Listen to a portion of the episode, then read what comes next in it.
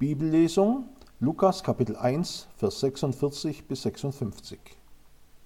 Und Maria sprach, Meine Seele erhebt den Herrn, und mein Geist freut sich über Gott, meinen Retter, dass er angesehen hat die Niedrigkeit seiner Magd.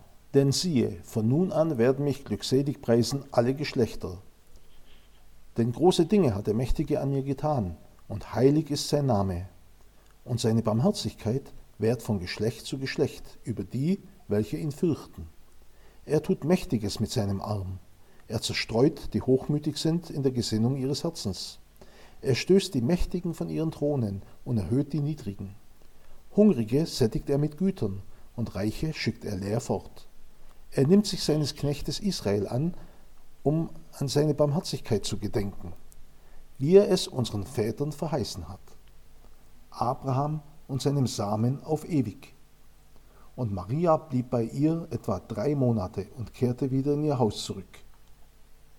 Lieber Zuhörer, Maria lobt hier den allmächtigen Gott. Sie freut sich darüber, dass Gott beginnt, sein Versprechen wahrzumachen. Sie betont die Barmherzigkeit Gottes. Warum? Die ersten Menschen enttäuschten Gott durch ihre Entscheidung, dem Teufel zu glauben. Sie entfernten sich dadurch von Gott. Wozu dies führte, können wir heute sehen. Menschen regieren und herrschen über ihre Mitmenschen. Das politische Tagesgeschehen lässt Gott zu. Er duldet es noch.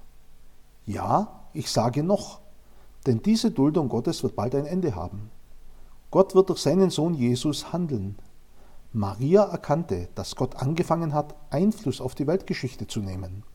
Sie erkannte, dass Gottes Aussagen und Versprechen zuverlässig sind. Auch wir dürfen auf Gottes Wort bauen und vertrauen.